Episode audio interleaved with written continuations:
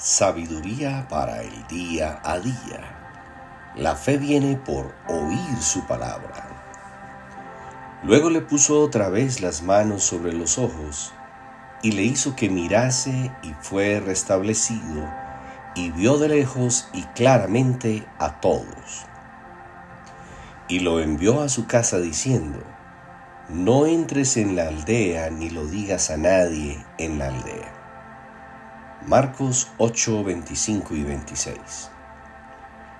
En los lugares donde el Señor Jesús hizo más milagros, se vio más incredulidad.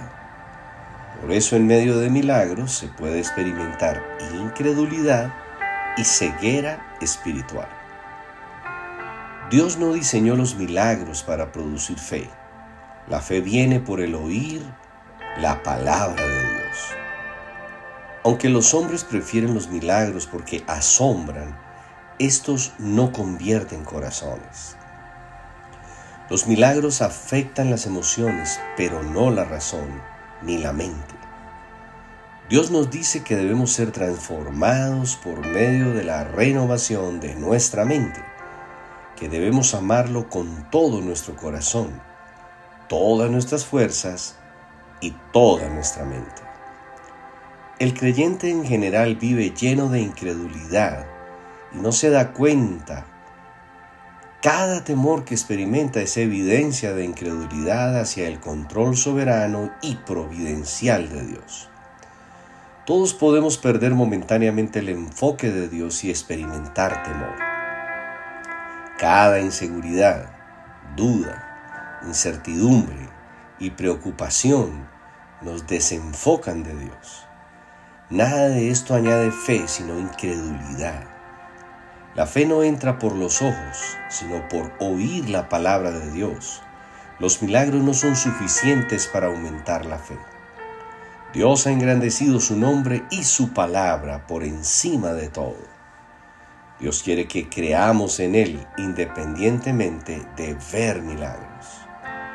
La ceguera espiritual no deja ver a Dios actuando en cada circunstancia porque solo se pueden discernir con el Espíritu Santo.